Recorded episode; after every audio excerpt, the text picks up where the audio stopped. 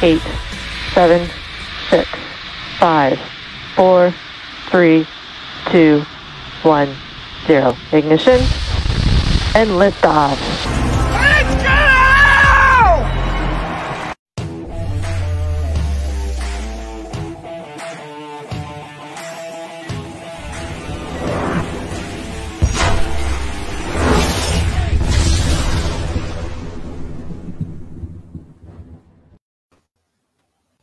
¿Cómo están? Muy buenas tardes, bienvenidos. Esto es Pausa de los Dos Minutos, martes de NFL, aquí en Sensación Deportiva, y les damos un, un cordial saludo también a César Marca y a todo su equipo de producción y todos los demás programas que cubren el, espect el espectro deportivo aquí en Sensación Deportiva. Los saludamos con muchísimo gusto, Rodolfo Vázquez, su servidor Gilardo Figueroa, por el momento, y vendrá Daniel Velasco en unos momentitos más aquí para compartir con nosotros estos espacios Chacho, ¿cómo estás? Buenas tardes. Hola Gil, buenas tardes. Pues hay mucho de qué hablar, ¿no? Creo que hubo movimientos interesantes el día de hoy y bueno, vamos a, a voltear a ver un poco lo que pasó el fin de semana y, y, bueno, pues hacer un pequeño previo de lo que viene, ¿no? Esta semana. Sí, bastantitos temas, ¿no? Hoy es el día, el primer corte de la pretemporada y pues se fueron por lo menos cinco jugadores de cada equipo, es lo que se, se dio el día de hoy hay nombres importantes, uno que otro, tampoco es que se hayan ido jugadores eh, estelares, ¿no? La verdad, eso es una, es un hecho, eso lo esperaremos para el siguiente corte, que van a ser cada martes. El martes que entra se reducirá a otros 80 el roster y finalmente dentro de dos semanas quedarán los rosters de 53 jugadores ya para la temporada regular. Así que ahorita vamos a platicar un poquito de eso. También Jamal Adams, este safety eh, berrinchudo que no quería estar con los Jets, que termina jugando para el equipo de los, eh, de los Seahawks. Finalmente recibe una extensión de contrato y lo convierten en el safety mejor pagado ahí los eh, halcones marinos. Ahorita platicaremos también de este detalle. Un poquito de Tim Tebow, los juegos, como dijiste, de la pretemporada, qué es lo que nos dejaron, ¿no? La primera semana de pretemporada oficialmente. Y pues vamos a comenzar. ¿Qué te parece el tema de Jamal Adams, Chacho? Eh, ¿realmente valdrá él ser el mejor safety? Para empezar, te preguntaría, ¿es el mejor safety de la liga él actualmente? Pues si no es el mejor, es uno de los mejores. Yo creo que eh, el problema que Seattle tenía amarradas las manos con el asunto, ¿no? Que dieron muchísimo el año pasado para conseguirlo y era importante que lo firmaran por un rato, ¿no? Yo creo que eh, a mí me parece que, pues, creo que sí es un líder dentro de la defensiva, es, muy importante para Seattle y sí, eh, pues eh, no se trata tanto del de, asunto si es o no el mejor safety, pero yo creo que es el, valor que tiene para esa defensiva, ¿no? Siendo, eh, pues básicamente el capitán de, esta escuadra, ¿no?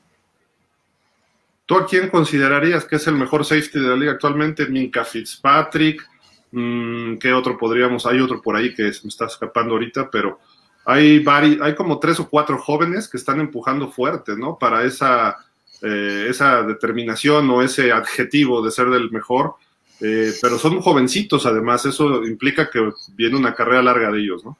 Creo que Fitzpatrick es de los mejores y desde luego Jamal Adams, creo que sí son los dos, eh, digo, jugaba en un equipo muy malo en los Jets, pero creo que pues jugaba muy bien esa posición, ¿no? Y, y, bueno, taclea bastante bien, baja muy bien a taclear y cubre pues relativamente bien Jamal Adams, ¿no? Es el mismo caso de Fitzpatrick y los dos pues podemos hablar que los dos son ball ¿no? O sea, siempre están donde va el balón, ahí están. Entonces creo que eh, pues es difícil decir siempre que un, un, es, pues es como la conversación de los corebacks, ¿no? Que cuál es mejor que entonces pues no, no podrías decir, creo que es más por preferencia que por realmente, a lo mejor estadísticamente uno es mejor que el otro, pero en general, pues la manera en la que juegan y cómo se adaptan al sistema, ¿no? O sea, lo mismo sería con los jugadores defensivos el contrato o la extensión de contrato son cuatro años, 70 millones de dólares, 38 millones garantizados, eso es lo que eh, se dio a conocer el día de hoy, un promedio de, eh, bueno, supera, mejor dicho, en promedio por año lo que tenía firmado Justin Simmons, este safety de los Broncos, que es el otro que se me había escapado, eh, que él, él tenía, eh, el promedio es de 17.5 millones para Jamal Adams, 15.25 era de Justin Simmons. El siguiente que está por ahí eh, en cuanto a dinero garantizado recibido es Landon Collins, que este safety eh, tiene un poquito más de dinero garantizado, que es 44.5 millones de dólares. pero su, su acuerdo es por seis años, así de que también en promedio dinero garantizado, también Jamal Adams supera a Landon Collins, así están los, los números y pues vamos a ver si Jamal Adams puede revivir eso un poquito de la legión del boom, ¿no? Tú ha tenido chispazos con Seattle, sí, pero no ha sido lo que, ahora sí que lo que nos vendieron, ¿no? A los, bueno, a los Seahawks, ¿no? Todavía tiene que demostrar y este salario obviamente vendrá con respecto a lo que tiene que producir no, a lo que ha hecho hasta el momento, ¿no? Porque por supuesto, y, lo, y, lo malo estamos más acostumbrados con los safeties de, de, de Seattle, ¿no? Hay Cam Chancellor, que era un monstruo verdaderamente jugando la posición de safety, que parecía linebacker y a veces hasta tackle y corría como corredor, ¿no? O sea, creo que sí. Eh, pues mucho es eso, ¿no? Jamal es un jugador un poco más chico de tamaño, pero es, es muy efectivo, ¿no? Entonces, pues sí, como dices, este contrato es como a futuro, ¿no? O sea, te pagamos, pero tienes que producir, ¿no? Y creo que eh, pues por ahí, por ahí viene la firma de este contrato en base a eso. Aprovechamos, saludamos a Daniel Velasco. Dani, ¿cómo estás? ¿Qué dices? Hola Gil, hola Chacho, amigos de pausa de los dos minutos de este sensación. aquí también andamos ya corriendo un poquito, pero, pero bien, todo tranquilo. Oye, ¿cómo ves lo de Jamal Adams? Eh, me preguntaba Chacho si tú crees que sea el mejor safety de la liga como para ganarse ese contrato o se debe al mercado que está sacando ese dinero. Eh, no sé, Landon Collins, Minka Fitzpatrick, eh, ¿qué otro dijimos? Este Justin Simmons. ¿Serán mejores que él? ¿Han demostrado más? ¿O cómo está la situación? ¿Tú qué opinas de todo esto? Mira, yo creo que sí es uno de los mejores. Creo que no el mejor, eh, particularmente eh, no por lo que demostró la, temporada pasada. Creo que después de, haber este, hecho pues todo lo posible para salir de los Jets y llegar a, Seattle, este, pues bueno, ya en la temporada pasada creo que se esperaba más de él. Eh, no que lo haya hecho del todo mal, porque no, pero pero sí eh, creo que no se le vio como eh, ese factor determinante que quizás sí era en, los Jets, ¿no? Entonces, pues bueno, tiene, tiene un contrato este, pues, bastante jugoso que cualquiera lo, lo quisiera, pero este, no creo que, que, sea el mejor safety. De hecho, para mí el mejor Justin Simmons, este, que de hecho, pues yo quería que llegara a, los Jaguars en el offseason, pero bueno, no llegó. A mí el que más me gusta, pero bueno, es Derwin James de los Chargers, pero este hombre se pasa lesionado, ese es el problema. Este cuate solito yo vi hace como tres años que le ganó un partido en la Pittsburgh en Pittsburgh, un domingo por la noche eh, el problema es que si no es, es, como demasiado frágil, ¿no? Si no es una cosa, es la otra, quizás su estilo de juego, pero... y este sí está del tamaño de Cam Chancellor, ¿eh? Sí. James, este sí está muy grande. Y, está jovencito también, pero ojalá, ojalá ya pueda encontrar esa estabilidad, ¿no? De salud, que no, que no lo lesione nada más para, para que, o no se lesione, mejor dicho, para que pueda demostrar lo que, de lo que está hecho. Pero en fin, díganos ustedes, amigos, ¿quién creen que es el mejor safety si Jamal Adams, con lo que mostró con los Jets un poquito, con lo que ha mostrado un año con los Seahawks, un año, ¿verdad? Nada más lleva con Seattle. Sí, un año. Sí, ¿verdad? Nada más, ok. Una temporada, eh, sí. ¿Creen que debe estar por encima de Simmons, de Collins, de Fitzpatrick, de todos ellos? Fitzpatrick todavía está en su contrato de novato, que también ya viene próximamente, y seguramente Fitzpatrick va a terminar ganando más que Jamal Adams, en cuestión de que tenga que firmar su extensión pero la, el asunto aquí es ese, ¿no? De que ahorita, ¿cómo rankean ustedes a los safeties? Eh, díganos ustedes, por favor, amigos, para, para platicar con, todos ustedes. Aquí tenemos ya algunos comentarios. Eh, dice mm, Juan Carlos Gestia, buenas tardes, Gil, Chacho, excelente tarde. Igual, Hola, Juan Carlos. Enigmático FL, está padre su sesión deportiva. Ah, gracias, gracias, Enigmático. ¿Cómo te llamas? Dinos para nombrarte por, para mencionarte por tu nombre, por favor. Eh, dice por acá Mario Ricardo, buenas tardes, mis queridos comentaristas. ¿Cómo estás, Mario? Juan Carlos, también buenas tardes a Dani, ya ves, ya. Estaban escribiendo, Dani. Sí, sí, sí. Dice, manden un saludo, no sean gachos, dice Mario Ricardo. No, ¿por qué? Le vas a Chicago, Mario, ¿cómo crees? Ganaron a Miami. Un, saludo a Mario. Saludos a Mario también. Saludos a ti, a Jonathan, a toda la familia por allá. Pero bueno, Eh, oigan, ¿cómo, vieron la primera semana de la pretemporada? Eh, ¿qué, les gustó? ¿Qué se quedan? Eh, ¿Quiénes destacar, no? Obviamente, porque hay jugadores que de repente, aunque hubo algunos que una sola jugada y nos dejaron con los ojos cuadrados, otros que tuvieron una actuación un poco más consistente.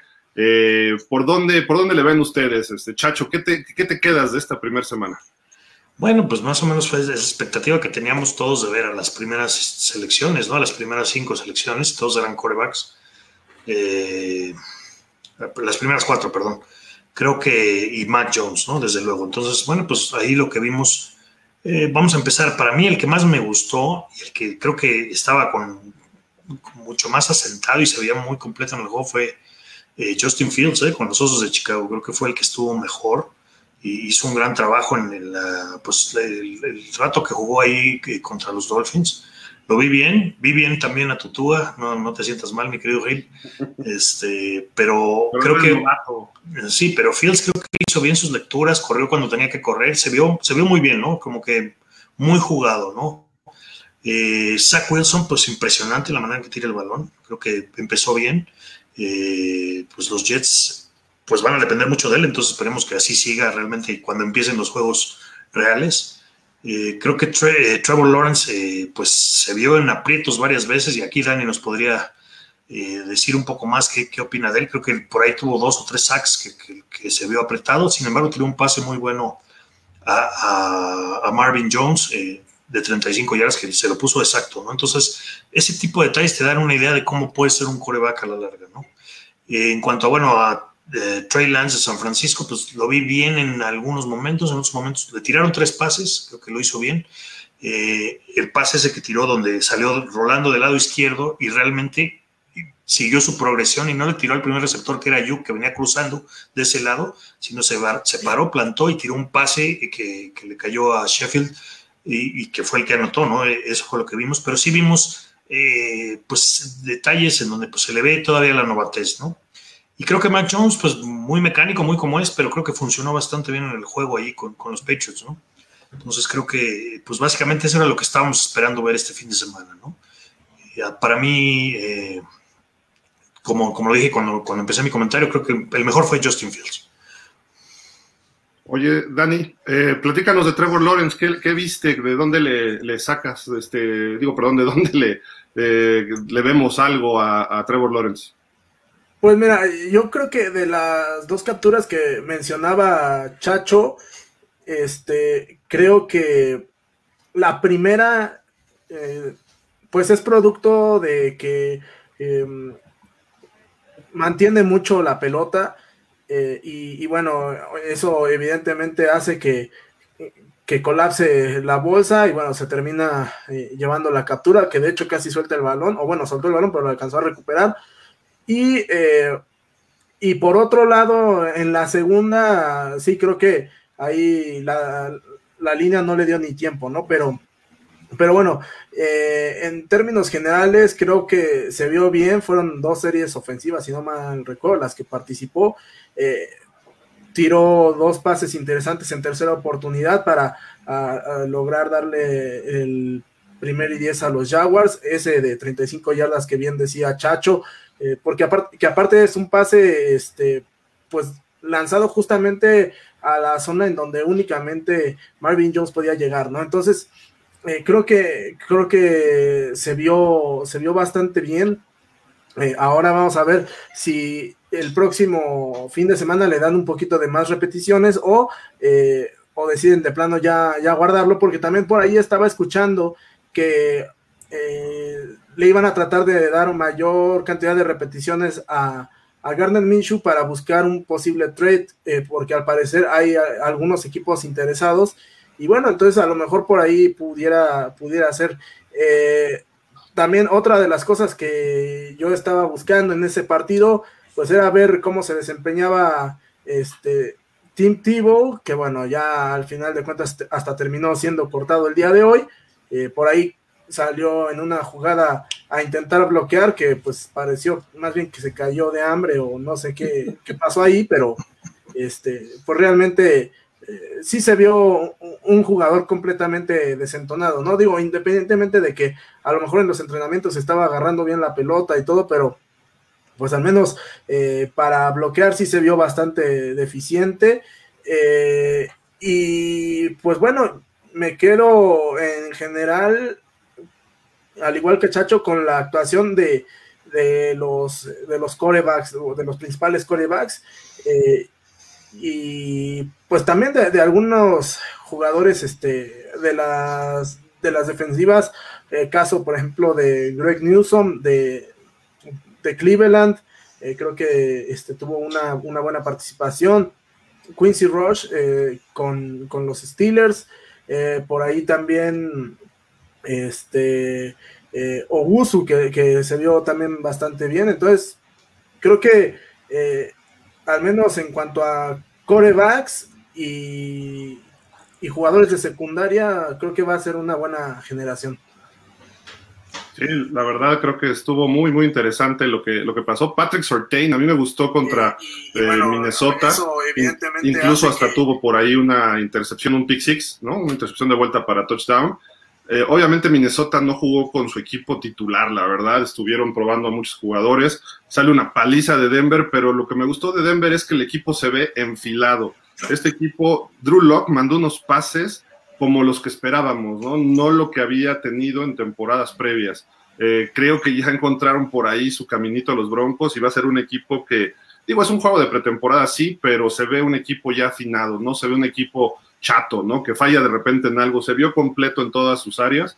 Y Patrick Surtain, bueno, aprovechó un mal pase y vámonos hasta touchdown, que eso es lo que tiene que hacer eh, precisamente un corner, ¿no? Eh, no necesariamente tienes que interceptar 20 veces una temporada, pero primero defender el pase, si tienes la oportunidad lo interceptas y luego si puedes anotar, pues digo, ese es lo ideal, ¿no? Eh, pero Patrick Surtain está cubriendo la, expectativa en ese sentido. De los corebacks, me gusta Mac Jones, eh, de los Pats, me gustó. creo que George McDaniel le va a sacar por ahí jugo a este coreback.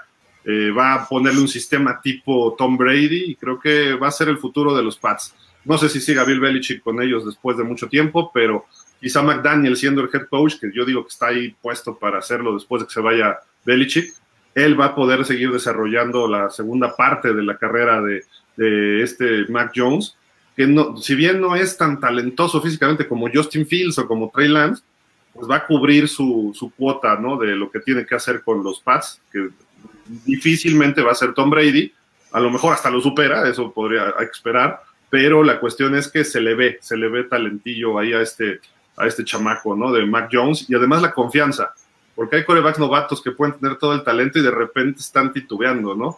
Eh, y me encantó, es, de, es de, veras Trevor Lawrence, con un solo pase eh, mostró su toque y eso, y un toque no de dos yarditas, cinco yarditas, sino un toque en un pase que lo hacen eh, Aaron Rodgers, que lo hacen los Tom Brady ya veterano, que lo hacía Peyton Manning ya grande, ¿no? No, no me refiero a novatitos, entonces Trevor Lawrence va a cumplir, espero que los, la línea ofensiva le aguante, ¿no? Ahí en Jacksonville, o que ajusten algo, o a lo mejor era muy bueno Cleveland, no sé, ¿no? Pero esperemos ver qué, qué pasa en ese sentido con, con el señor Trevor, Trevor Lawrence, ¿no? a lo mejor lo firman de guard, ¿no? A, a, Tim, Tebow, entonces bueno, pues ahí puede ser.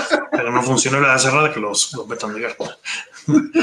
Oye, y, este, y bueno, yo creo que habría que incluir en esta lista, a lo mejor pues no, no son de este año, pero por ejemplo, Jordan Love, ¿no? O sea, cómo se vio Jordan Love con los Packers, creo que es interesante porque, pues no, no, realmente no lo habíamos visto, no lo vimos en ningún momento el año pasado, entonces, eh, pues a ver cómo se desarrolla, ¿no? Que tiene un estilo de tirar un poco extraño, ojalá pueda mejorar esto, eh, que hace contraste con el estilo de Rogers, ¿no? Que Rogers se deshace del balón en dos segundos y este como que tarda más en arrancar, ¿no? Y otra cosa interesante que vi el fin de semana fue pues la competencia que tienen ahí eh, Eason y, Ellinger en, los Colts, ¿no? Ya que no hay un coreback ahí, eh, pues aparentemente están vendiendo la idea de que eh, eh, este, ¿cómo se llama el? Carson Wentz regresa para, para la semana 1, ¿no? Pero mientras tanto tienen que ver a quién tienen y creo que pues Ellinger se vio bastante bien, al igual que Eason, ¿no? Yo creo que tuvieron ahí este pues, pues buenos chispazos y creo que pues tienen que ver los Colts realmente qué es qué es lo que tienen eh, pues atrás de, Carson Wentz, que, es muy propenso a lesionarse, ¿no? Entonces, pues creo que estos dos eh, muchachos lo hicieron bien, ¿no? A mí me gusta mucho lo, cómo juega Jacob Eason. Eh, Ellinger también, pero obviamente Jacob Eason creo que está armado para... Es el estilo de Carson Wentz, ¿no? Más o menos. Y joven, no le ha dado la oportunidad Frank Reich a ver si tiene una buena pretemporada. Yo, yo, creo que los Colts pudieran incluso no necesitar a Carson Wentz en un momento determinado si Jacob Eason empieza a desarrollarse, pero pues le ponen a Philip Rivers el año pasado, le ponen ahora a Carson Wentz, entonces eso no me está gustando cómo lo está manejando Frank Reich. Yo si fuera Frank Reich, tienes un equipo armado, pones un novato y vas a tener un equipo para cinco temporadas por lo menos, ¿no?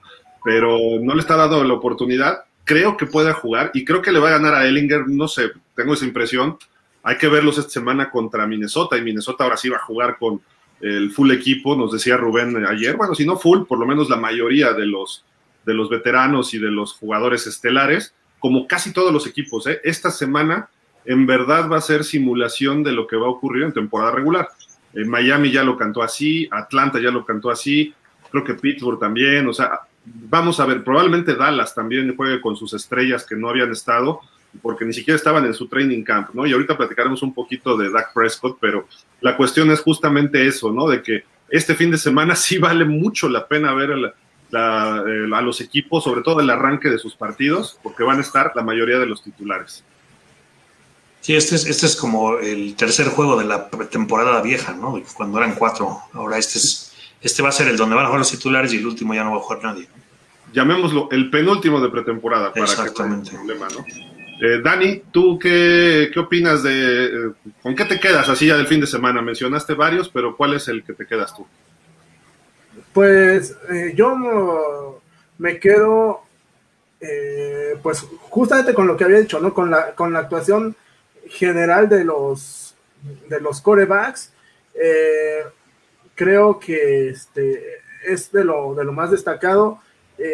no, no recuerdo si jugó también Ian Book, creo que no va, este, Chacho. Sí, sí, entró a jugar, entró a jugar y parece que lo hizo bien. Digo, no le dieron mucho chance porque tienen ahí un pues tienen una pelea por el primer equipo entre eh, Winston y, Hill, ¿no? Entonces, sí estuvo y creo que lo hizo bien. Este, bueno, era el único que no, que no recordaba. Eh, pero bueno, en general, eh, insisto, ¿no? Yo me quedo con lo que vi de los de los corebacks. Me, me gustó, me gustó mucho. Creo que a veces hemos visto que sobre todo hablando de las primeras selecciones eh, que terminan por sorprender para mal, pero no, creo que en términos generales eh, se, vieron, se vieron bastante bien. Eh, por ejemplo, Zach Wilson, se decía en la semana que había estado teniendo problemas en el training camp, que había estado este, medio fallón, pero pues por lo que se vio en, la, en, el partido, se, ve, se vio bastante, bastante bien, ¿no? Entonces, así como que eh, tan grave la situación como la querían poner no está para los Jets. Y creo que los Jets también pueden subir mucho esta temporada. Esperemos que no, esperemos que no. Pero bueno, eh, la situación no es, no es tanto, o sea, oigan, ¿y cómo vieron a Brady y a los Bucaneros? Creo que hicieron una serie ofensiva. Brady tiró largo, casi completa se ve el equipo como si estuvieran jugando en playoffs, ¿no? Y, dice uno, wow, ¿qué está pasando con Tampa? Así que como dicen los clásicos, tengo miedo con los bucaneros, con mis bucaneros de toda la vida. ¿No? Pues yo los vi regularmente, o sea, digo, pues bien, en un juego pretemporada realmente Tampa no tiene problema, ¿no? Yo creo que Brady pues, jugará también un par de series esta semana, cuando mucho. Y pues bueno, más bien a prepararse para el arranque jueves 9 de, septiembre, ¿no? Que es, ¿es 9 o 7? No es 9, ¿no? 9, 9. 9, sí, ok. Entonces, este, pues prepararse para ese juego, ¿no? Yo creo que regresan 22 titulares, mi querido Gil, entonces yo creo que difícilmente tienen mucho que demostrar, ¿no? Sí, no, y siendo campeones, creo que este año van a jugar mejor todavía que la temporada pasada. tomaron la pasada de pretemporada, creo, los, los bucaneros, ya que no hubo por lo del COVID. Entonces vamos a, Vamos a ver este año cómo regresan, ¿no? Más enfiladitos. Hablaste de los Cowboys, este chacho del juego contra Tampa, de ese del kickoff de la temporada. Eh, noto mucha preocupación por. Hablé de Tampa, ¿eh? no de los Cowboys, pero bueno. Bueno, el juego de inaugural con el kickoff, pero la realidad es que fuera de Dak Prescott, están tronados en la posición de coreback y dejaron ir a Andy Dalton. Obviamente no le iban a pagar los 10 millones de dólares que le pagó Chicago, pero eh, ellos le pagaron tres nada más la temporada anterior. Eh, así de que la diferencia 7 millones, creo que Jerry Jones dijo, pues que se vaya, ¿no? Prefiero pagarle un poquitito a Gilbert, un poquitito a Cooper Rush o un poquitito a Dinucci, ¿no? A ver, los que se queden les doy peanuts. Y le está apostando todo a Dak Prescott. Eh, no ha jugado. Mm, creo que hay varias razones. Una de ellas es quizás un nuevo contrato, de que yo no voy a estar este, partiéndome el alma, el alma, este, nada más ahí en algunos este, partidos, de los primeros dos de pretemporada. Jugaré el tercero, dos, un cuarto, dos series ofensivas y nos vemos el, el 9 de septiembre contra los Bucaneros, porque yo soy muy bueno, yo soy el estrella, lo cual creo que es cierto en Dallas. Eh, por otro lado, eh, también pues cuidarse un poco de las lesiones y recuperarse bien, que ya está bien del pie, pero ahora de que, ay, que el hombro, así era como era Emmitt Smith en, las pretemporadas, en sus épocas, o Michael Irving, ay, es que me, corté mal la uña del pie, entonces no puedo correr bien, ¿no? Ese tipo de cuestiones creo que por ahí de, pueden, pueden, este, ¿cómo se dice? Eh, funcionar un poquito distintas, ¿no? Para Dak Prescott o así que el Elliott con respecto al resto del equipo. Este fin de semana creo que vamos a verlos, a los Cowboys, los que eh, van a estar en verdad durante la temporada, CeeDee Lamb, eh, Amari Cooper, quizá algunos estén un poco sí lesionados, entonces van a cuidar un poco, pero sí creo que los vamos a ver contra los Tejanos este fin de semana y vamos a tener un poquito, un poquito de lo que viene para los Cowboys, que es un equipo que como siempre promete mucho y entrega, o sea, como dicen, over promise, under deliver en inglés, ¿no? Y, y, queda de ver siempre, sobre todo a sus fans, ¿no? Por la, por la actitud de Jerry Jones. Pero tú qué ves en los Cowboys, este, Chacho, actualmente me refiero, no se han visto del todo mal en la pretemporada, si pierden por ahí, pero no, no producen ofensiva, ¿no? no, y no, mira, realmente si ese fuera el tema no habría preocupación, o sea, pues, como los equipos empiezan a jugar realmente cuando empieza la temporada, ¿no? Y sabemos quiénes van a jugar y en Dallas está más que definido quiénes van a jugar, ¿no? Nada más ahí el asunto es que sí está preocupada tanto la prensa local en Dallas como la prensa nacional en los Estados Unidos de esta lesión, ¿no? De, de Dak Prescott, porque pues no es, eh, no es cualquier cosa, puede convertirse en algo difícil. No sabemos si es real, no es real, si realmente lo están cuidando por el tobillo, que lo van a soltar ya, o sea, pero esa lesión sí es un punto ahí rojo en, con los Cowboys, ¿no? Cuando Prescott está sano, es uno de los mejores quarterbacks de la liga, eh, claro que genera muchos números y eventualmente esos, números vienen porque el equipo va perdiendo, ¿no? Entonces vamos a ver también eh, cómo cambia eso en Dallas, a ver si la defensiva se reforzó, que es el punto débil. Armas ofensivas tienen para aventar. Yo creo que ahí el problema con los Cowboys es que solamente hay un balón en el campo, ¿no? Entonces eh, el problema va a ser realmente cómo, cómo viene la defensiva y realmente ¿Cómo regresa eh, tanto física como mentalmente Prescott? ¿no? Porque pues sí es importante, tuvo una lesión que sí fue muy, muy seria y creo que eh, pues el asunto es cómo, cómo regresa, cómo eh, retoma esa confianza que tenía para jugar a nivel que estaba jugando todavía en ese partido contra los gigantes y, pues vuelva a, ver con, con, Dallas, ¿no? Pues como dice, siempre es el asunto de la promesa de todos los años, que este es nuestro año, este año sí lo vamos a hacer, y pues por, por, por angas o mangas no, no les funciona, ¿no? Creo que los dos equipos que, con los que podría pelear la división, tanto los gigantes, van a subir un poco, es probable que queden en tercer lugar, pero yo creo que Washington tiene una defensiva muy buena y con tantito que veamos de, de Fitzpatrick, creo que podemos eh, tener un equipo muy peligroso de Washington, ¿no? Yo, a mí me parece que Dallas viene como el favorito para la división, pero hay que seguir de cerca ese, pues ese pequeño detalle que tiene ahí eh, este Prescott con, esa lesión del hombro, ¿no? Que pues no estaba realmente presupuestada. ¿Crees que sea real? Yo creo que es más ficticia, ¿eh? la verdad. Pues lo que pasa es que están ahí los, están ahí los medios y regularmente eh, no, eh, pues ven los entrenamientos y, y, no ha tirado pases de más de 5 yardas. 15 yardas, o sea, puros pases cortos, ¿no? No lo han visto tirar largo. Eso pues es algo que hay que seguir, ¿no? Y es de ahí de donde viene el rumor, precisamente. Entonces, pues vamos a ver, tiene, todavía creo que, no sé si en estos días cumplió una semana de no tirar pases, entonces no sé cómo está el asunto. La, la realidad off the record, y ahí les va, esto sí es información un poco exclusiva, no viajó al Salón de la Fama no por cuestiones tanto del hombro, sino por cuestiones del COVID y de las vacunas, ¿no? De que dijo, no, no quiero empezar con problemas y sobre todo porque él no se quiere vacunar junto con Amari Cooper, creo que es el otro ahí en, en Dallas. Entonces, estos viajes van a tener limitaciones, ¿no? Para lo que se refiere a, a, los jugadores que no estén vacunados. Entonces, vamos a ver cómo afecta eso en la temporada regular también. Eso es un punto eh, importante que hay que empezar a monitorear, ¿no? Eh, ayer salió la noticia que el primer equipo 100% vacunado son los halcones de Atlanta.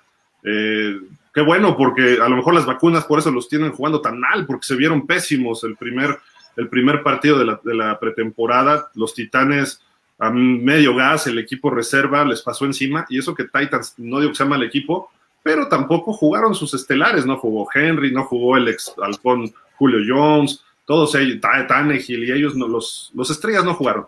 Y no tienen defensiva, los Titans. Bueno, eso parece. Vamos a ver si en la temporada presentan nuevos nombres, ¿no? Pero pues hay equipos que, y los Cowboys creo que son de los más atrasados en porcentaje de vacunas. Y si tu coreback estelar eh, y tu jugador que va a mover el equipo no está vacunado, creo que ahí sí puede haber un problema. No es lo mismo que sea un ala defensiva de segundo equipo, ¿no? A tu coreback titular, que además pues las últimas dos temporadas, hace dos años, casi llega a 5 mil yardas. El año pasado las iba a rebasar y por mucho. Si hubiera seguido ese promedio, hubiera tirado más de 6 mil. Entonces, eh, dice uno, digo, era difícil mantener ese promedio, ¿no? Pero ya está enrachado, ya tiene el ritmo de NFL, ya sabe, ya es pasador, lo que antes no era. Entonces, creo que para Dallas es importante esta esta cuestión de que Dak Prescott se sienta con la confianza, ¿no? Lo que decías, Chacho. Y que sí que ellos no fomble, ¿no? Nada más.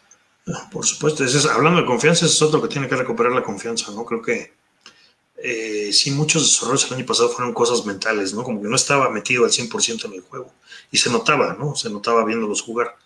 Creo que Elliot es un excelente corredor y creo que podría ser más, pero eventualmente su cabeza no, no está donde debe estar, ¿no? Entonces, eh, pues bueno, es otro que también tiene que, regresar porque pues el juego terrestre está basado auténticamente en él, ¿no? Aunque de repente meten ahí a Pollard, que es bueno, pero no tiene el talento que tiene Elliot, ¿no? Sí, tiene esa combinación, ¿no? De que puede de repente eh, encontrar ahí el cambio de ritmo en el juego terrestre el señor eh, Tony Pollard. Pero bueno, vámonos entonces eh, a platicar un poquito, pues decías de los Packers, parece que no va a jugar en toda la pretemporada, señor Aaron Rodgers, ¿no? Tony Pollard. Pero bueno, vámonos entonces por acá un audio. Eh, ya, calladito, se ve más bonito. Y este, los, los Packers, pues, es un equipo favorito, ¿eh? Candidato, así como los Cowboys, creo que los Packers podremos estar eh, considerándolos eh, todavía un, un, paso más arriba. Los Packers están para Super Bowl, ¿no? Y por eso creo que fue parte de que lo que dijo Roger, dijo, pues mejor si regreso, porque quién sabe en otro equipo Denver, Raiders, no sé, los que se hablaron, quién sabe si pueda regresar al Super Bowl, ¿no? Con los Packers está todo listo. Claro, su opción eh, principal, que era la que estaba ya soñando el día del draft, eran los 49ers, pero no se dio, ¿no? Entonces, pues, desde luego ir a otro equipo de esos que estaban en la lista era complicado, ¿no? O sea, para él, porque pues también él lo que quiere ya es ganar un Super entonces, bueno, su mejor opción, desde luego, fue regresar al equipo. Creo que en automático los Packers se vuelven uno de los contendientes en la conferencia nacional, gracias a que él está ahí. Eh, tienen, pues, tienen buen equipo los Packers, yo creo que pueden, eh, pueden llegar lejos, la división no está tan complicada, creo que Minnesota es quien más problemas les va a dar y vamos a ver Chicago si puede desarrollar, fue un equipo de playoff el año pasado y puede ser otro dolor de cabeza para los Packers, ¿no? Y yo creo que el equipo, pues que ahí que no tiene mucho que hacer, vamos a ver cómo le va a Jared Goff, pero son, son los Leones de Detroit, ¿no? Sin duda, ya está por acá otra vez Dani. ¿Qué pasó, Dani? ¿Te cayó el aguacero o qué pasó? Sí, se está cayendo el cielo por acá y ya van dos veces que este, la máquina se me apaga, entonces vamos a tratar de, que aguante este, la tablet. muy bien, muy bien. Pues, eh, eh, ¿qué otro tema, qué otro equipo? Pues Tampa ya hablamos, ya hablamos Dallas, ya hablamos los, eh, los Packers, los tres, digamos que son como los entre comillas, más fuertes de la conferencia nacional.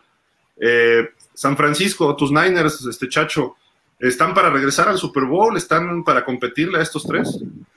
Pues mientras no tengan lesiones como tuvieron el año pasado, de esas que, te, el segundo juego de la temporada tienes jugadores fuera todo el año, creo que sí, en papel tienen muy buen equipo, la defensiva está muy bien armada, si, si regresan Bosa y D. Ford, creo que, o sea, se pondría el equipo muy peligroso. Y si Jimmy Garoppolo no se lastima, ¿no? Que creo que cuando Garoppolo está eh, sano, creo que es un muy buen coreback, ¿no? A mí me parece que si Garoppolo está jugando bien, no tendríamos por qué ver a Trey Lance en la temporada. Claro, por ahí Cal Shanahan ya dijo que eh, tiene un paquete armado de jugadas especiales y situaciones para, para Lance, pero pues en general, si Jimmy está eh, sano, yo creo que es un buen coreback, no es el mejor, no es Brady, no es ninguno de esos, pero creo que puede llevar al equipo bien. Creo que pues, lo demostró el año, hace dos años que nos llevó al Super Bowl y creo que puede ser la, es la mejor opción para los 49ers. Si, si vemos mucho jugar a Lance, quiere decir que las cosas no van bien con la ofensiva de los 49ers. Desde luego, eh, el ataque de los 49ers está basado en el juego terrestre. Entonces, pues bueno, vamos a ver ahí. Eh, no jugó Monster este fin de semana. Eh, vimos por ahí al, novato Trey Sermon que, va, va, va, va a funcionar dentro de la ¿Mandé? Promete mucho él, ¿no? Promete mucho, sí, lo vimos en colegial, ¿no? Creo que tuvo un, eh, un campeonato del Big Ten bastante bueno y un eh, y playoffs, ¿no? También ahí en, en, los pues en los dos partidos que jugaron, que jugó High State, la semifinal y la final del fútbol colegial, ¿no? Entonces creo que es un corredor que puede aportar. Sin embargo, pues hay que tomar en cuenta la velocidad de, de Monster, que es uno de los corredores más rápidos de la liga. Entonces, pues por ahí tienen muchas armas a la ofensiva y esperemos que Jimmy se mantenga eh, eh, sano, ¿no? Creo que eh, pues ahí es, ese es el asunto con los 49ers.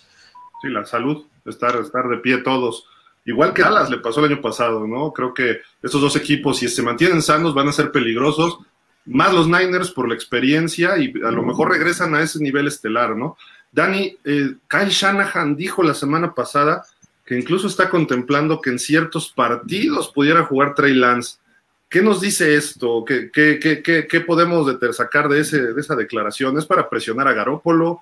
¿Es real? Eh, Trey Lance está rompiendo el training camp. ¿Qué, ¿Qué, crees que sea tú o qué es lo que vimos el, el, sábado jugaron los Niners, no me parece?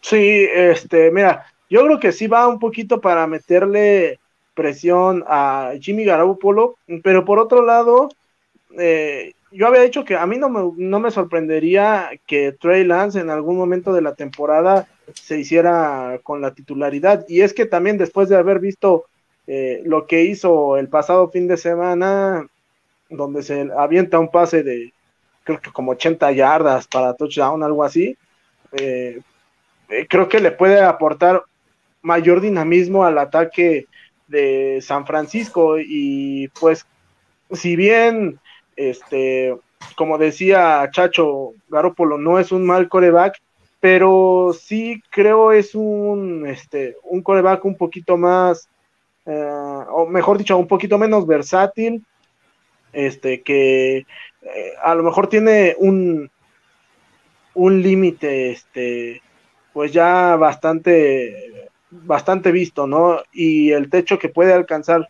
el, ataque de San Francisco con Trey Lance creo que puede ser mucho más alto. Entonces, pues yo no descartaría que, en algún momento de la temporada, este, si viéramos ya hacer esa transición de, de coreback y no solamente que Lance entrara en momentos determinados o en partidos determinados.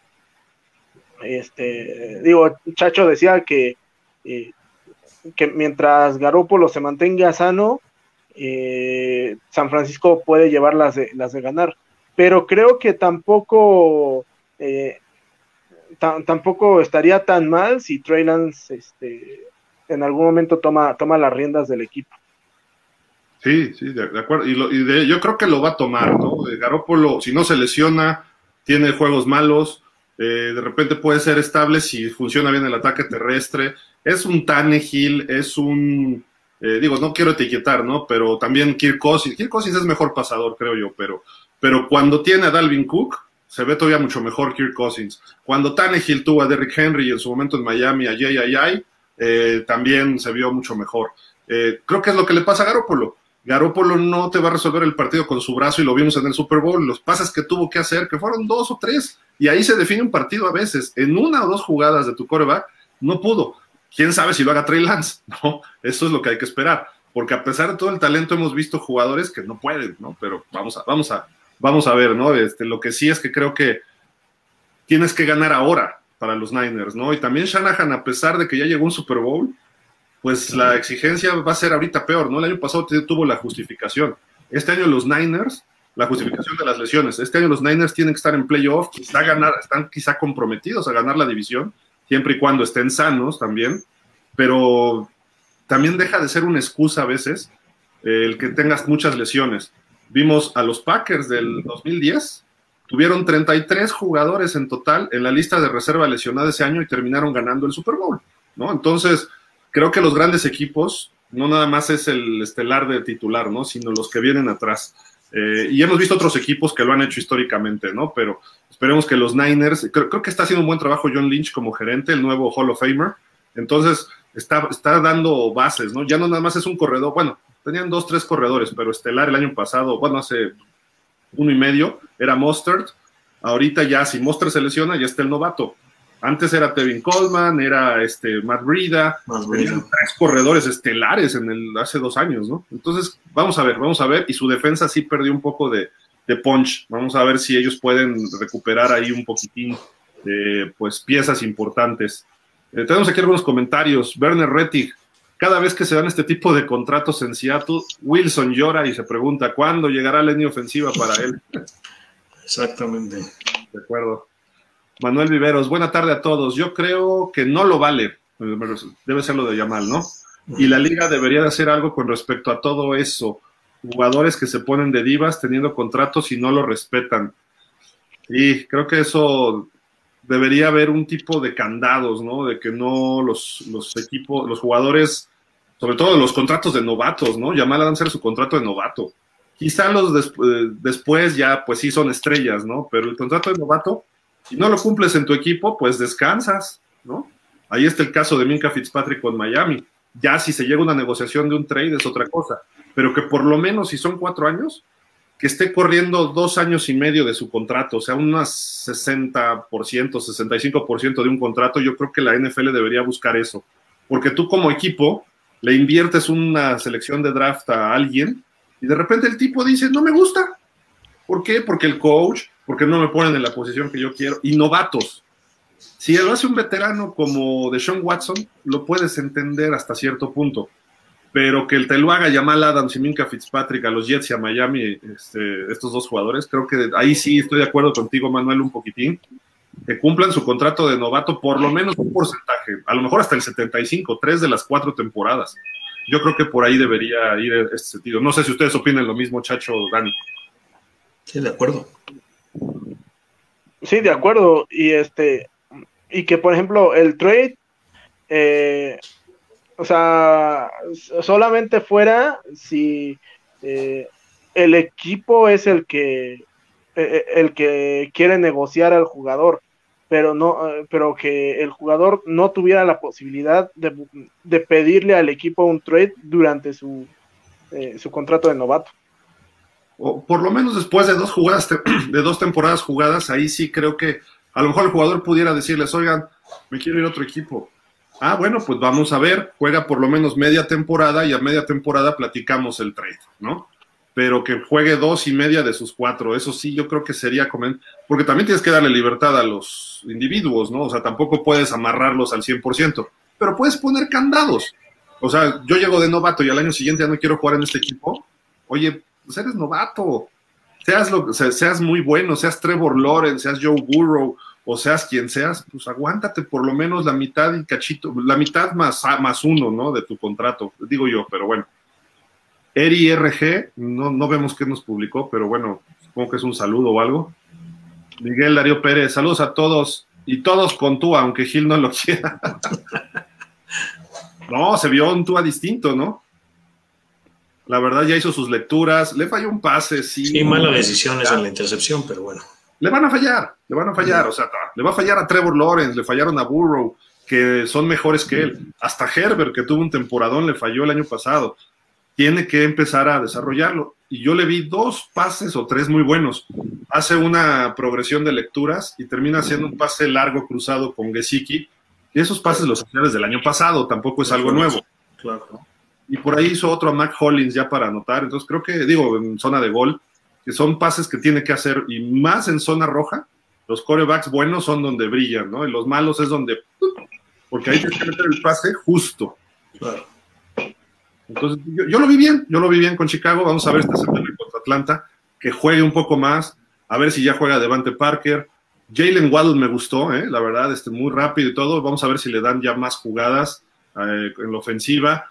Me gustó de Miami por ahí, este, pues, ellos principalmente. ¿eh? No me gustó la línea ofensiva, ni el ataque terrestre. Sigue igual que el año pasado. Entonces ahí sí hay que trabajar fuerte porque Tua podrá mejorar muchísimo, pero sin línea ofensiva y si no puedes correr una yardita, no te sirve de nada. Y eso que los Bears no pusieron a sus frontales y su defensa titular, ¿eh? No, tuvieron primero y gol en la 1, segundo y gol en la 1, y de ahí no pasaron. No, tienen, es pretemporada que tienen, tienen tres semanas para corregir. Pues llevan como tres años jugando así, pero bueno. Pero digo, lo que no me gustó de este partido es eso, ¿no? De que la línea, aparte son jugadores de tres, son jugadores de que van a estar en su segundo año, entonces hay que ver. Y viene Liam Aikenberg, que es novato, más dos, tres veteranos ahí. Manuel Viveros dice, Justino Campos jugó bien contra la segunda unidad, o creo era la tercera. Mientras jugó contra la defensa titular, ningún coreback de Chicago lució bien. Mi humilde opinión. De acuerdo.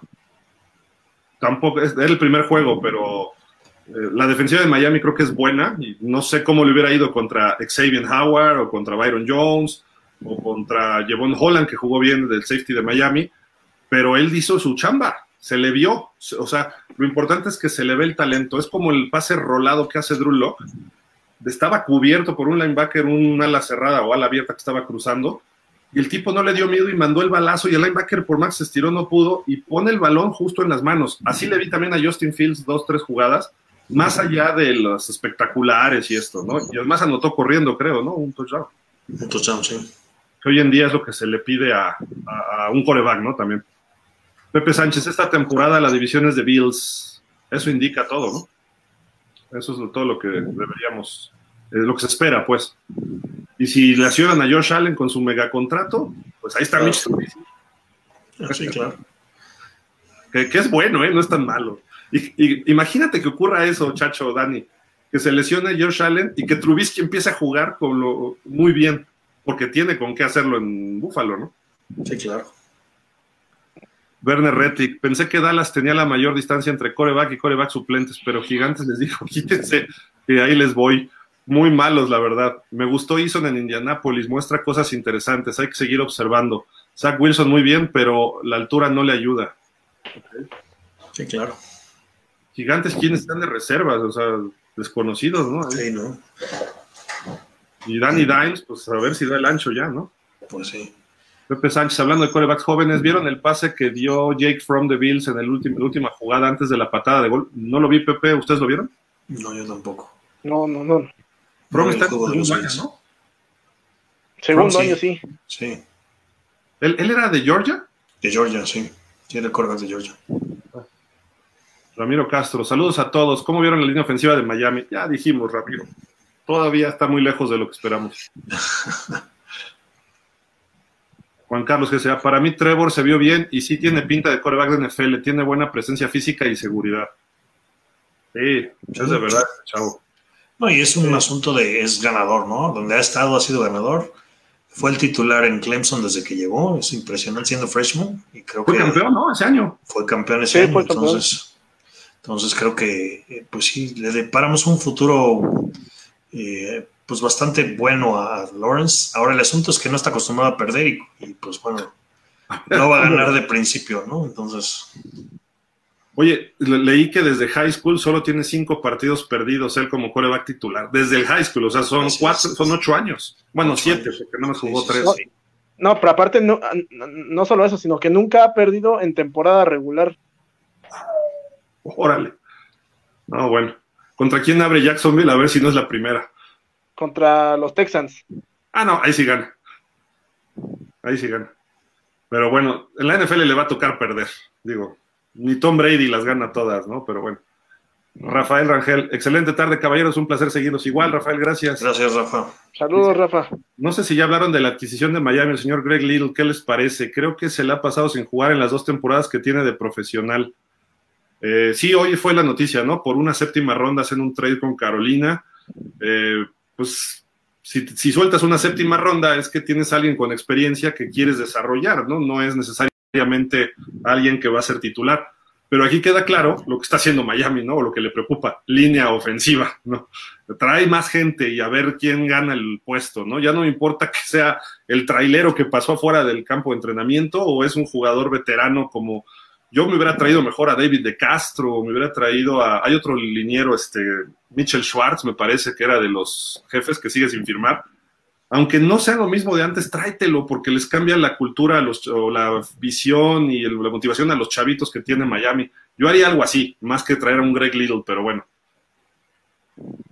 Dice por acá Andrés Zúñiga, no sales mis bills. Ah, no, no, no. No, no, ¿quién? ¿Yo o el muchacho que dijo por acá? Deja ver. ¿Quién fue? Uh, Pepe Sánchez, ¿no?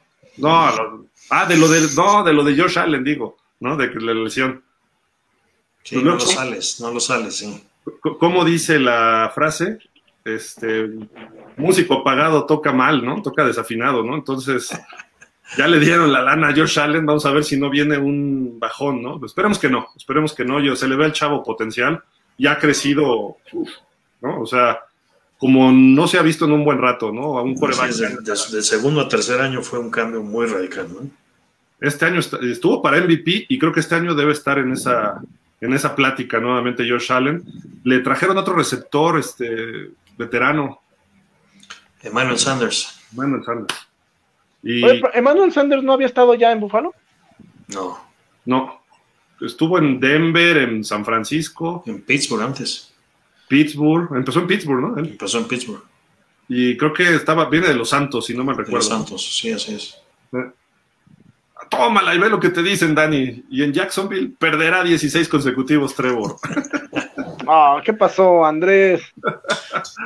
¿Ya nos llevamos así tan feo? Es que como yo salí a los Bills, ya se, se enojó. ¿Pero qué culpa tienen los Yao? ¿Qué culpa tienen los Yao?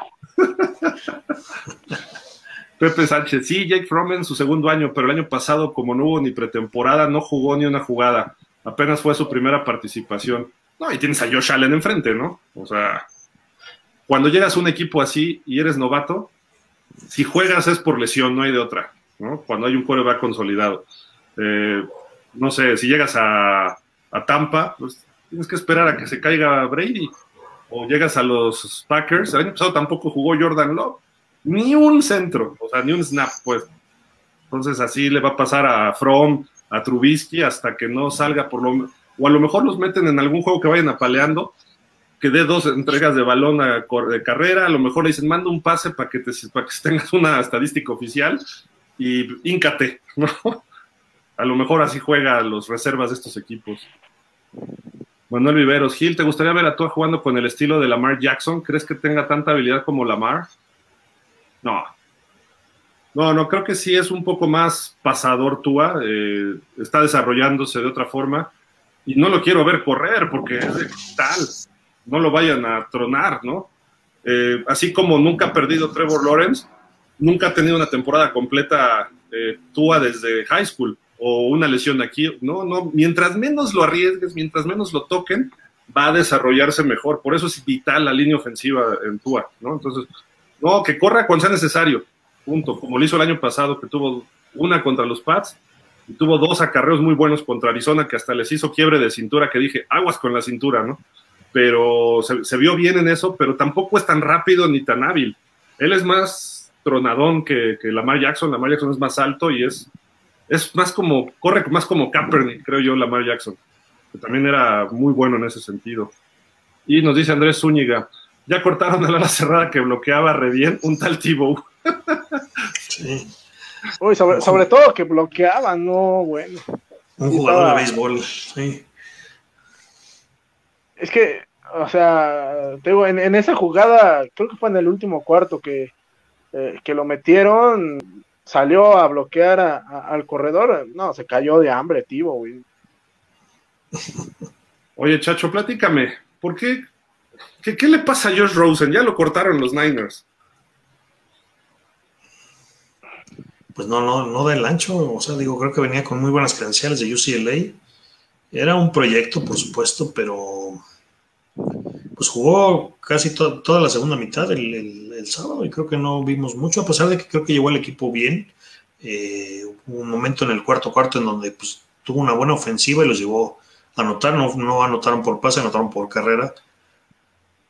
Pero en general no se vio mal, ¿no? Yo creo que, pues, eh, lo platicamos en la columna el lunes, creo que eh, estaba está ahí Southfield, que era de Filadelfia, entonces no sé si por ahí tengan otros planes. Creo que eh, pues Rosen necesitaría ver dónde, cómo puede regresar a, la liga y ver dónde es su nicho realmente. ¿no? Creo que el equipo no, eh, eh, pues no, le dio mucha oportunidad. Ahí estuvo desde el año pasado, pero pues digo, difícil la situación ahí, ¿no? Y creo que pues Shanahan como coach tiene que tomar decisiones de este tipo. A lo mejor lo corta ahorita porque puede, tiene la posibilidad de firmar con algún otro equipo, ¿no? Sí, sí, tiene tiempo. Creo que tiene mucho talento este chavo, hay que darle tiempo y hay que dejarlo madurar, ¿no? Ahí en, algún equipo. El problema es que ahorita ya va a tener que ser de tercero probablemente en algún otro equipo, salvo que alguien empiece a jugar muy mal, ¿no? En la pretemporada. O, venga haya, lesiones. Oye, Chacho, este, es cierto que, bueno, porque el otro día estaba viendo un, eh, reportaje, este, y decían que mucho del problema de George, de George Rosen es este su ego, que este, como que no es tan jugador de equipo, que él es como otro Ryan Leaf. Bueno, no tanto, pero. Pues sí, creo que ese, esa era su fama cuando entró a la liga, cuando seleccionaron los Cardenales eh, de UCLA, que era un cuate con un ego muy grande pero creo que después de lo que ha vivido en la liga, supongo que ese ego se ha tenido que hacer más chiquito, ¿no? Entonces, no creo que haya sido un problema, no, aparentemente no fue un problema el tiempo que estuvo con los 49ers, porque talento tiene, ¿no? Es un asunto más bien de, pues de oportunidad y de, estar en el momento preciso, en el lugar preciso, ¿no? Entonces, yo creo que con los Niners no iba a haber y, es muy probable que pues hayan eh, llegado a la negociación de que lo soltaran esta semana para que él pudiera buscar la posibilidad en otro equipo, ¿no? Fíjate que quizás es mala suerte, ¿no? También no es un mal coreback, creo que tienes buen talento, puede desarrollarse. No le pide nada a Mac Jones, no le pide nada a Zach Wilson, es de ese estilo de coreback, quizá, quizás le falta un poco de cuerpo, es un poco delgadito. Eh, tiene los pases adecuados. Eh, en Arizona le tocó el peor equipo de Arizona. Eh, y se reclutan a Kyler Murray, el coach nuevo, además un coach de un año, nada más lo reclutaron a él llega un coach nuevo, Cliff Kingsbury, y se lleva al, Chapulín Colorado. Que si me pones a, si me preguntas a mí, yo prefiero un coreback como Rosen que alguien como Kyler Murray. Pero, pues Kyler Murray te hace las jugadas espectaculares. Luego, de ahí se va en trade a Miami y le traen a Tua. Entonces, pues Niqueo tuvo una temporada y ni siquiera le dieron chance. Fue un juego contra Dallas que lo ponen de titular. Él cumple sus pases y de repente a la semana siguiente juegan contra Washington, juega mal ese partido, meten a Fitzpatrick y ya no volvió a ver el juego, eh, nunca, ni una sola jugada del resto de esa temporada. Rosen llega a Tua, que si no era Tua iba a ser algún otro coreback, ya se sabía que Miami iba a ir por un coreback, eh, no le dan chance y lo cortan. Lo toman los bucaneros para la escuadra de prácticas, está ahí detrás de Brady y termina yéndose después a la escuadra de prácticas de los Niners el año pasado ¿Y qué pasa? Pues tienen a Garópolo, yo dije, pues se lesiona a Garópolo, a lo mejor él puede subir, no lo suben y ni juega, y tienen ahí a Mullens, tenían ahí al otro, este, CJ Bedhart, eh, entonces, pues no, no, no, no tuvo la oportunidad real. ¿Será mejor CJ Bedhart o Bedhart que él? Yo creo que no. ni siquiera Nick Mullens, ¿no? Pero... A lo mejor pues, digo, hay cosas, eh, más o menos, pero hay, hay cosas internas en el equipo que uno no sabe, ¿no? A lo mejor pues digo así, con lo primero que se me viene a la mente, pues es, a lo mejor no estudiaba el libro de jugadas, ¿no? No sabía bien eh, pues todo el desarrollo, porque el sistema ofensivo de Shanahan, como en cualquier equipo que es, tiende a ser ofensivo, es muy complicado, ¿no? Entonces, pues a lo mejor es, también es un problema de actitud, ¿no? Que no sabemos realmente, ¿no? de acuerdo. esto lo, lo, estoy diciendo como algo al aire, no, no tengo ni idea, no, no estoy yo ahí como para saber qué, qué realmente cuál es la situación, ¿no? Pero pero eso podría ser una. Lo comparaban con Fitzpatrick, ya ves que Fitzpatrick viene de Harvard. Y dicen, el IQ de Rosen está arriba. O sea, es un tipo que se le gira la ardilla y quizá por eso eh, sí es medio soberbio, ¿no? Lo que dice Dani. Entonces, a lo mejor no, no acepta opiniones, quién sabe qué pase ya en corto, ¿no? Pero también ya se hubiera filtrado un poco más algo de eso. Pero en fin, digo, pobre cuate, ojalá agarre un equipo. Sí, al final él era una estrella en UCLA, ¿no? O sea, creo que sí, primera ronda, pero creo que fue uno o dos años titular, tampoco fue todo el tiempo titular en, en UCLA. Con los Bruins, ¿no? Entonces creo que, eh, bueno, pues si, si por lo que ha pasado no te asienta y no te baja el ego, pues no, entonces nada te lo va a bajar, ¿no? Sí, no. No, no. Y él, y, pero digo, de todas maneras necesitas que tu coreback tenga algo de ego, ¿no? Y que sea así. No, no, por supuesto. Digo, ahí está el caso de Aaron Rodgers. Pero Aaron Rodgers lo canaliza de una manera espectacular, ¿no? Sí, claro. Y lo demostró hasta que ya era titular. Antes se quedaba calladito. Exacto, pues y estuvo cuatro años sentado en la banca. Y como estamos hablando hoy de Jordan Lowe, él estuvo así cuatro años atrás de Brett Favre. Entonces.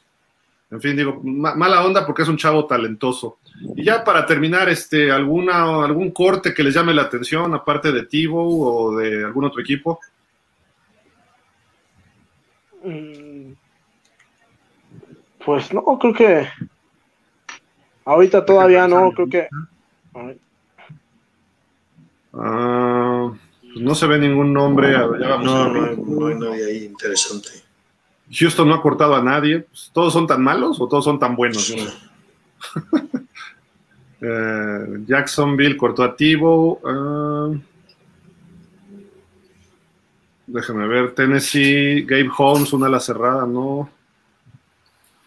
Lorenzo Neal Jr. de los Broncos cortan al tackle defensivo, hijo del fullback, ¿no? El fullback, sí. Por cierto, lo vi el sábado porque es es el que se encarga del, programa después del juego ahí con los 49ers. Entonces. Déjame ver acá. Antonio Callaway, un receptor que cortan los Chiefs, pues no, creo que ahí va a ser difícil que alguien la haga, ¿no? Los, Raiders cortaron a siete jugadores, ¿eh? Bastantes. Los Chargers. Uh, Cowboys, nadie relevante, Gigantes 3, Alfred Morris, un corredor muy veterano, ¿no? ¿Es él? Alfred Morris, me imagino que sí, ¿no? El que jugaba en Washington, jugó un rato en, Es más grande que tú y yo, chacho, ¿no? sí, es su vigésimo noveno año. Kerrion Johnson, corredor de Filadelfia. Ah, ese sí me sorprendió mucho porque creo que era bastante bueno. Eh, pues sí, sí, le daba algo de juego ahí a las Águilas. No sé cuál es la razón. Creo que en Detroit aprovechó más o menos lo que pudo. Creo que Detroit pues, no es un equipo muy bueno, pero Karen Johnson un muy buen corredor en Auburn, en, colegial, ¿no? Y creo que pues, el cambio a Filadelfia le pudo haber servido. No, no, realmente no entiendo, deben tener a alguien mejor, por supuesto. El fútbol team de Washington, Lamar Miller, corredor, que también ya va de bajada un poquitín. Los osos, hablando de los osos, ah, pues nadie importante. Cortaron a Mac, pero a Ledarius, Ledarius Mac.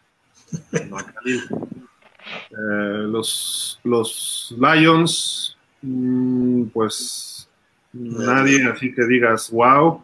Los vikingos, a su centro largo, Turner Bernard, que creo que llevaba un rato. Mari Henderson, un corner. ¿Y Blake Prohl, no era el hijo de Ricky Prohl? Sí. Sí, no, es un, receptor, por ahí anotó un touchdown un partido, creo, el año pasado, ¿no? Los Falcons, nadie. John Atkins, no. Carolina, no, tampoco. Los Santos, Prince Mucamara. Ok. Que ya está veterano, pues, ¿no? Pues está veterano y nunca, nunca rompió así, ¿no? Fue un draft muy alto de los gigantes hace muchos años. Los Rams. Ah, no, Moncrief, el, linebacker, era un receptor, ¿no? Moncrief, que Don o algo así. Sí. creo que es mejor, no, pero no tiene que ver. Los Niners también cortaron a siete. Dos linebackers, Burgess Jr. y Payne, un corner Webster, Eddie Van Der Doos, línea defensivo, ala cerrada Joshua Perkins, Austin Watkins Jr. receptor y George Rosen. Y Seattle, pues nadie tampoco. Cameron Scarlett, un corredor. Sí, el siguiente corte es donde ya empiezan a caer nombres famosos, ¿no?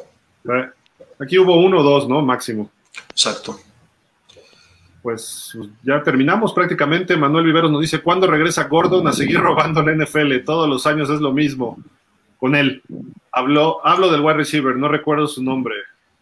Josh Gordon, ¿no? Josh Gordon, sí. Eh, que tiene talento, pero pues entre que va y viene, problemas extradeportivos, etcétera, pues no, eso no te deja. ¿Algo más, Dani, para despedirnos? Eh, pues nada, nada más este, invitar también a la gente a que eh, se quede en AD Media Sports, porque ahorita vamos a iniciar en corto y al hueco con el buen Lucio Mesa. Y este, pues bueno, eh, ahí estamos. Y Chacho, ¿algo para despedirnos también? Pues no, nada, nomás eh, síganos también, estamos en Rock Sports Net, ahí tenemos página de YouTube, de Twitter y de, y de Facebook, entonces bueno, pues ahí estamos, ya saben que combinamos ahí la música, el rock con, con los deportes, especialmente el fútbol americano, ¿no? Entonces bueno, pues y aquí nos vemos en el siguiente, mi querido Gil. Exacto, exacto. Este jueves, la semana 2, le inicia Patriotas contra Eagles. El viernes Cincinnati, Washington y Kansas City contra Arizona. El sábado hay tres, no, hay más partidos, perdón. Es Buffalo, Chicago, Jets contra Packers, Baltimore, Carolina, Atlanta, Miami, Tennessee, Tampa, eh, Detroit, Pittsburgh, Indianapolis, Minnesota, Texans contra Cowboys, Raiders contra Rams, Denver contra Seattle. El domingo juegan los Gigantes contra Cleveland, San Francisco contra los Chargers, y el lunes, va a haber lunes por la noche, los Jaguares contra los Santos. Esta es la semana número dos de la pretemporada. Pues nosotros nos vamos. Recuerden que en YouTube estamos teniendo todos los análisis previos de la temporada 2021, equipo por equipo, 32 equipos en 32 días. Eh, ahí estamos. El día de hoy, al rato por la noche, vamos a hacer el la premier, como se dice ahí en YouTube, de los Dallas Cowboys. Nos vamos acercando a los equipos que calificaron a playoff la temporada pasada, pero tenemos ahí todo el playlist desde los Jaguars y vamos a terminar con los Bucaneros el día 8 de septiembre. No se lo pierdan, de verdad. Está muy interesante. Pronósticos, análisis, novatos, agencia libre, cocheo, jugadores estelares y todo compactado en unos 15, 20 minutos. No se lo pierdan, vale la pena. Denle like, suscríbanse, este, comenten, péguenle la campanita para que les lleguen las notificaciones. Y pues nos gustaría escuchar sus opiniones como siempre en Facebook, también aquí en YouTube. No se los pierdan de verdad, este, ya es tradición en pausa, llevamos años haciendo esto, eh, cada vez los hacemos creo que un poquito mejor, y pues ahí está Chacho, ahí está Daniel, ahí está el buen eh, Rich, y todos los demás aportan con sus eh, mini análisis y sus, y sus pronósticos para la temporada. Díganos, ¿estás loco, Gil? No terminan 0-17 los Texans, no, no, porque yo dije que van a terminar así, cero, o no va a ganar Miami el Super Bowl, se vale, díganos, díganos por ahí. Eh, Werner Rettig nos dice a qué hora. Eh, no tenemos hora fija, pero será como a las 10 de la noche, 11, estamos haciendo la premier. Pero si no, ahí se queda, lo puedes ver mañana o después, ¿no? Se queda en las listas de los playlists, de los playlists, perdón. Eh, pues muchísimas gracias a César Marca y a toda la gente de Sensación Deportiva, también a, Chacho y a Rock Sports Radio. Y pues Dani, nos vamos y te vemos ahorita en el fútbol, en el, el corto y al hueco. Gracias. Nos vemos, Gil, nos vemos, Chacho. Nos vemos, mañana con lo mejor del fútbol americano de nuestro país. Pásenla bien. Cuídense, está lloviendo, pero durísimo en la Ciudad de México. Hasta la próxima. Bye. Bye.